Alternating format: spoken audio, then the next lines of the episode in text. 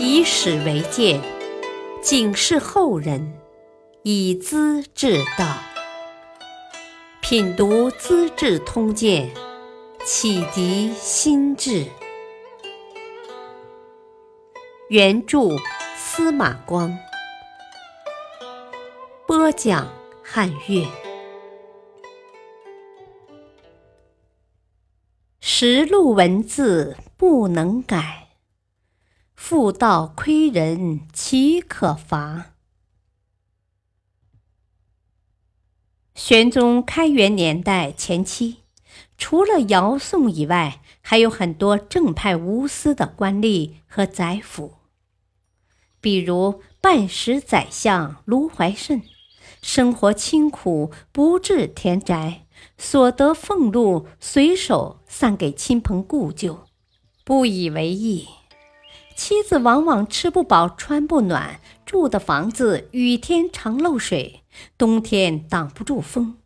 死后没有半点余财，仅剩一个老仆人，还是这个仆人把自己卖给富户。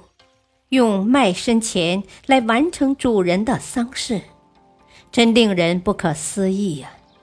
姚崇的生活状况也强不了好多，这是一种类型。再看天兵军的军使张家珍，有人告发他奢侈浮夸、贪污受贿，玄宗立刻叫人调查，竟是毫无根据的诬陷。皇帝大怒，要治告状人的罪。张军时马上赶到京城，上奏朝廷：啊，如果告状的人都要反坐，只怕沿路堵塞呀，今后无人敢上告。下情不能上达，对国家有何好处啊？希望不做追究啊。这样诬告的人才得以免死。玄宗对张家珍的胸怀和眼界大为赞赏。蒲州刺史陆象先也是这种宽厚大度的人，他的办法是多做教育，不论官吏还是小民，出了问题犯了法，先要当面开导，讲清道理，说明利害。等到犯人完全明白、心悦诚服，他不加谴责，立即开释。州府的陆氏们看在眼里，暗中嘲笑。有个小吏提示刺史：“啊，明公不用棍棒和刑罚，刺史的威风恐怕很难显示啊。”陆象先听了，觉得此人用心不善。用刑法建立威信，是以人民为鱼肉，自己做刀俎，违背圣人的教训。于是严厉地质问这个小吏：“啊，俗话说，你有情，我有义。你对百姓好，百姓就信服你。你说要用鞭杖来示威，好的，就从你开始。”扒开衣裳，趴下来吧！这人吓得面无人色，连连叩头。陆象先将他扶起，请他坐下，和颜悦色地说：“哦，呵呵，你没有过错，我怎会随便杖你呢？只是你的想法不对头啊，不把老百姓当人。俗话常说呀。”天下本无事，庸人多自扰啊！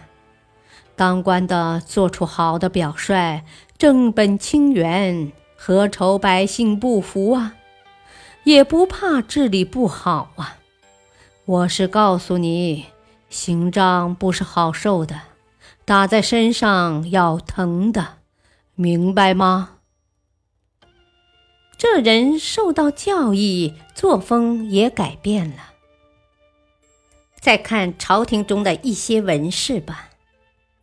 著作郎吴京奉命编写《则天实录》，就是把武则天的思想言行逐日逐月地整理出来，编成史料，留给后人作为借鉴。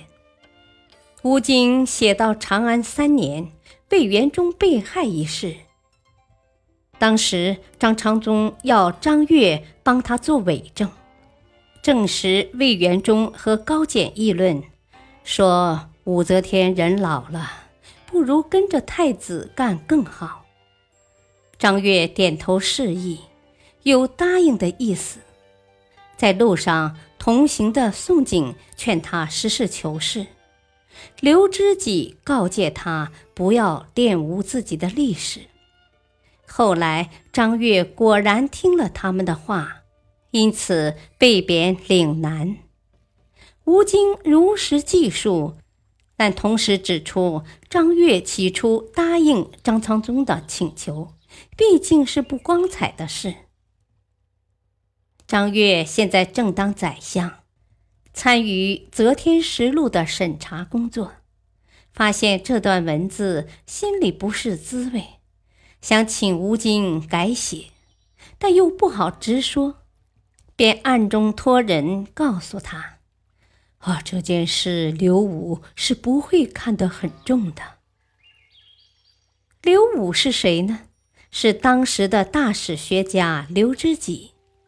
这人记录朝廷的史事非常忠实，见识也很高超，是历史方面的权威人士。他曾当面告诫张悦要说实话，是魏元忠事件的见证人之一。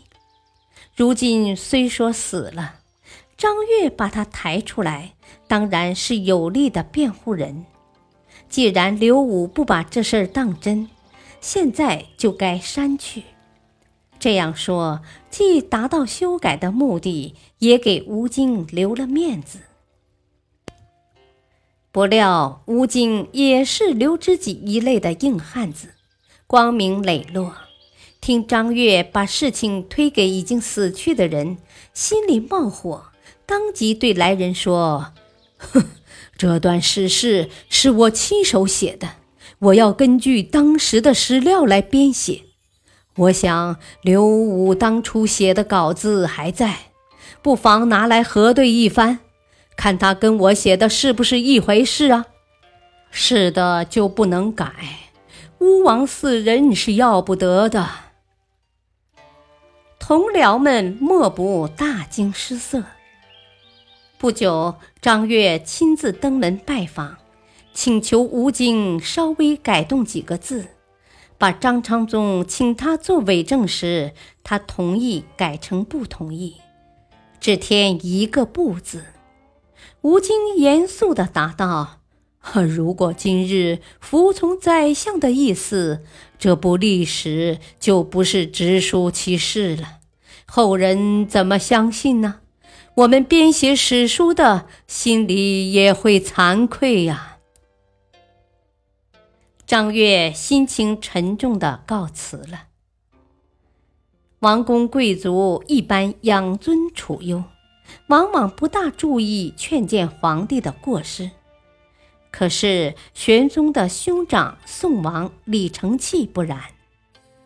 有一天，玄宗在复道里向外面张望，看见卫士在吃饭，吃不完的饼子顺手丢在墙的角落。玄宗大怒，立刻传令要把这个卫士打死。周围的侍臣都不敢发话。宋王走上来，和颜悦色地劝道：“哦，妇道是什么地方啊？你在妇道里看得清外面，外面却看不到你呀！你偷偷地看到卫士的过失，竟要处以死刑，只怕从此之后人人惶恐。”害怕别人窥探呢，那将变成什么样子了呢？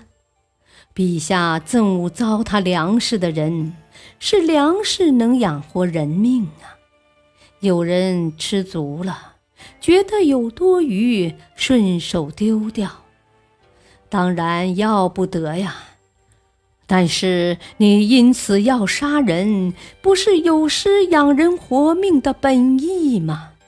不也太过分了吗？